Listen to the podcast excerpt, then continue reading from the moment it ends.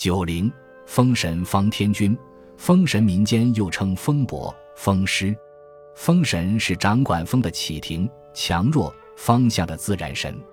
中国地域广大，地势复杂，风的表现形态各异，因之传说中的风神古今有别，南北有差。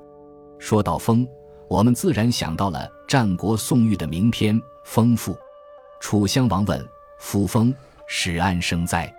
宋玉对曰：“夫风生于地，起于清平之末，亲饮溪谷，盛怒于土囊之口，原泰山之阿，舞于松柏之下。”白话文翻译是这样的：楚襄王问：“风刚开始是从哪里发生出来的？”宋玉答：“风发生在大地上。”从浮萍的尖端吹起，逐渐扩展到山谷，在大山洞的洞口增加了威力，沿着大山的山坳吹动松柏，摇摆不停。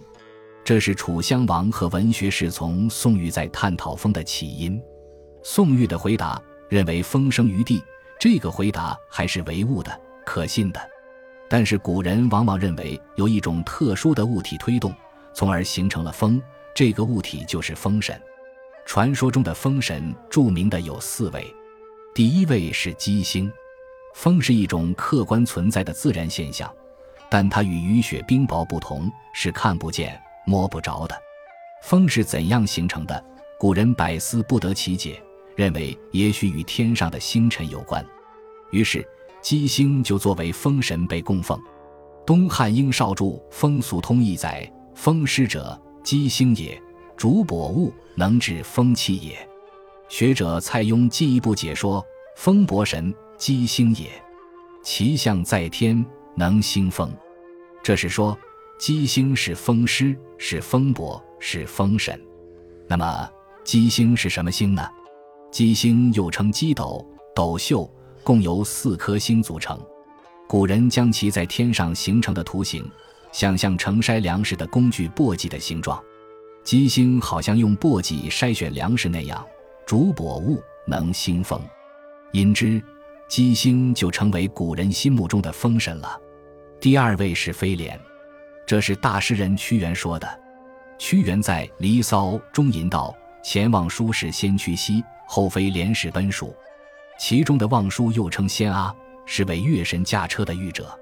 东汉王逸注曰：“飞廉，风伯也。”宋弘星祖补注：应少曰：“飞廉神禽，能治风气。如此看来，飞廉就是风神，他发出的劲风推动着月神的香车飞奔。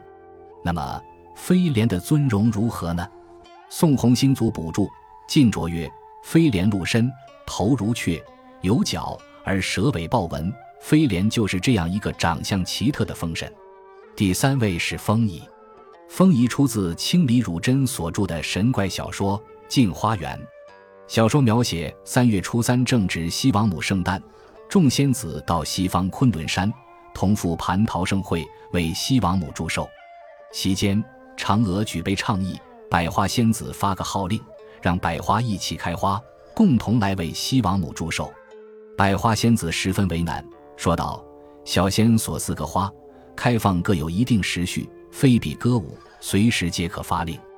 月子今出此言，这是苦我所难了，表示不能照办。不成想，封神封仪闻听百花仙子之言，在旁边说道：“据仙姑说得其难其甚，断不可逆天而行。但美乃一岁之魁，临春而放，莫不皆然。和独岭上有十月先开之意。仙姑所谓号令极严。”不敢参差者安在？世间道术之事，以花为戏，不种发苗，开花请客。仙姑所谓稽查最密，临期而放者又安在？他如远叟花拥，将牡丹、碧桃之类交飞之叹，岁朝时候，亦复芬芳成艳，名曰唐花。此又何人发号拨令？总之，事权在手，任我施为。今月子既有所肯。无需推脱，待老身再筑几阵和风，成此盛会。况在金母言前，及玉帝闻之，以为便加罪。设有过失，老身情愿与你分任，何如？嫦娥对百花仙子的要求是强人所难，很不合理。而风仪不但不加以劝阻，反而怂恿百花仙子做错事。当然，百花仙子坚持原则，没有按他们的要求去做。从中可见，风仪在此是不讲原则的，但却很有个性。李汝珍所塑造的风仪形象，就是一个女性风神。第四位是方天君。清黄伯禄所著的《集说全真》里介绍了一位民间熟知的男性风神方天君。